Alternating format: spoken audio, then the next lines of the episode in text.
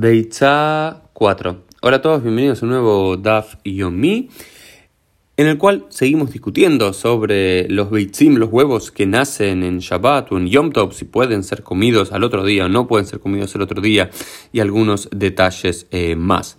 Y nos dice lo siguiente, vamos a arrancar aquí en la mitad de la página 4a, ¿ah? que nos dice lo siguiente la cámara Itmar. Itmar es una frase clave de la cámara que significa que hay un mahloket, hay una discusión de dos Amoraim, de dos sabios Amoraim, que hoy vamos a conocer el origen de dónde viene el término Amorá. Y dice Shabbat be Yom Tov, Rab Amar nolda baze asura baze, Rabbi Yohanan Amar nolda baze mutere baze. Dice, ¿qué pasa si hay un Yom Tov que cae inmediatamente antes de Shabbat o inmediatamente después de Shabbat? La pregunta es, si nace un huevo en el Yom Tov, ¿se puede comer en Shabbat? ¿O si nace el huevo en Shabbat, se puede comer en el Yom Tov, el que cae inmediatamente posterior? Y hay una discusión, Rabbi eh, digamos, eh, Rab dice que, es, eh, que no, ¿sí? Que si nace un día no se puede comer en el otro. Y Rabbi Yohanan dice, si nace un día se puede comer en el otro. ¿Por qué? ¿Cuál es la discusión? Si es una sola Kedusha o son dos Kedushot. Si es una santidad o son dos santidades eh, diferentes, ¿no es cierto?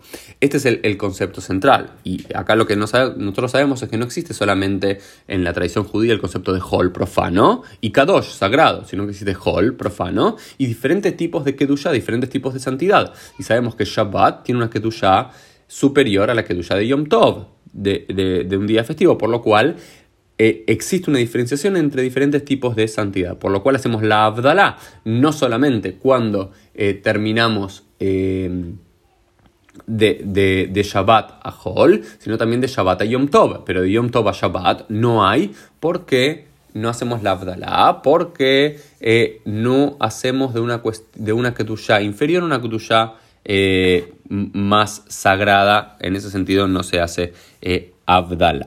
Y entonces todo el concepto tiene que ver con lo que vimos los últimos días, es que es Mishuma Haná, que la provisión general de la Beitzash Nolda de Yom Tov y se come en Shabbat, o Nolda be Shabbat y se come en Yom Tov, es la provisión de Mishuma Haná, de no se hace por preparación, porque nosotros tenemos el concepto general de que no preparamos cosas de Shabbat para Yom Tov ni de Yom Tov para Shabbat, sino que todo lo que preparamos para Yom Tov es para Yom Tov y en Shabbat en sí no preparamos absolutamente nada. Por eso luego surge el concepto del Eruv para permitirnos, como un caveat de alguna forma, preparar en Yom Tov cuestiones para Shabbat, pero esto ya es tema para otro día. Entonces la Gemara sigue discutiendo si se puede, si no se puede, qué se hace, etcétera, etcétera, etcétera, y nos hablan de eh, un rabino. Y un rabino al cual se le pregunta si un huevo nace en Yom Tov, se puede comer en Shabbat que cae pegado o en Shabbat en el Yom Tov que cae inmediatamente pegado después, y le dice a la gente, no, no te voy a contestar ahora, no voy a poner una morá, no voy a poner una morá, voy a explicar lo que es, en un Yom Tov, le verei mishum Shihrut. No voy a, explicar esto a través de un amorá durante un Yom Tov hacia el otro por estar ebrio, ¿no? Porque hay una cuestión de que los rabinos decidían no hacer lifzok alajá, no fijar la alajá, no hablar mucho de alajá durante los diferentes días de Yom Tov. ¿Por qué? Porque solían tomar mucho y no querían dar un dictamen alágico, un dictamen legal estando ebrios. Pero acá surge el término amorá. Dice Rav, ¿sí? Rav, que era un rabino, que en sí era una morá, dice eso, no pongo una morá durante Yom Tov porque puedo estar ebrio. ¿Qué significa esto? Eh, que el amorá significa literalmente quien dice, quien expande, quien interpreta. ¿Cómo es esto? Los rabinos antes hablaban poco, bajo y en hebreo. Y la gente, cuando eran muchos, necesitaban a alguien que amplifique, que interprete y que haga más largos los discursos en el idioma vernáculo. Entonces, por ejemplo, un rabino decía tres, cuatro palabras muy concisas en hebreo. Eh, y después venía una morá, que era un estudiante, un seguidor y demás, y expandía, lo explicaba mucho más largo y en arameo, en el idioma vernáculo, para que la gente pueda entenderlo. Y por eso los rabinos de, que, que le siguen a la época de la Mishnah, que eran vistos como los Rishonim con los grandes rabinos, los continuadores de estos, se ponen el propio nombre ellos mismos de Amorá, porque no se ven a ellos mismos como grandes sabios que tienen algo para decir propio, sino simplemente que son unas son los que amplifican, los que enseñan, los que dictaminan y los que interpretan y los que explican lo que los Tanaim, lo que los grandes sabios anteriores habían dicho. Por lo cual el término amorá, puesto por ellos mismos sobre ellos mismos, es como un término eh, no positivo, en el sentido de que ellos solamente se ven como gente que expande, que interpreta, que explica, pero no tienen muchas cosas nuevas para decir. Si eso era así en su caso, cuanto más en nuestros días. Y lo otro que quiero hablar rápidamente de la página 4b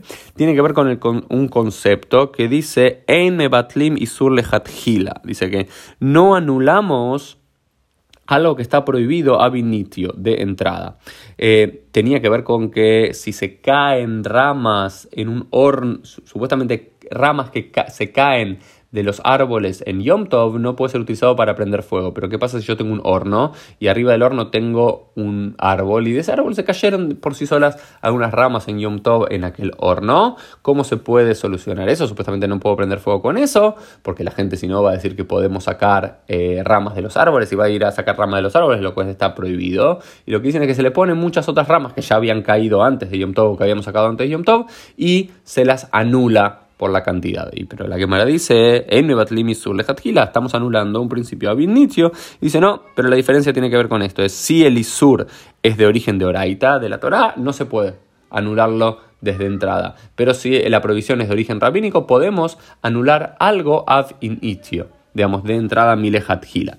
Y esto es muy importante porque, porque hay algunos productos que no son kasher por alguno de sus ingredientes, pero si tiene menos de un 60 avo de la cantidad de ese producto prohibido, se lo considera kasher.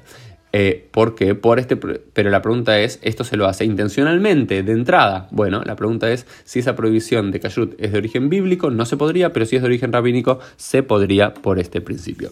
Nos vemos todos en un próximo DAF Yomi.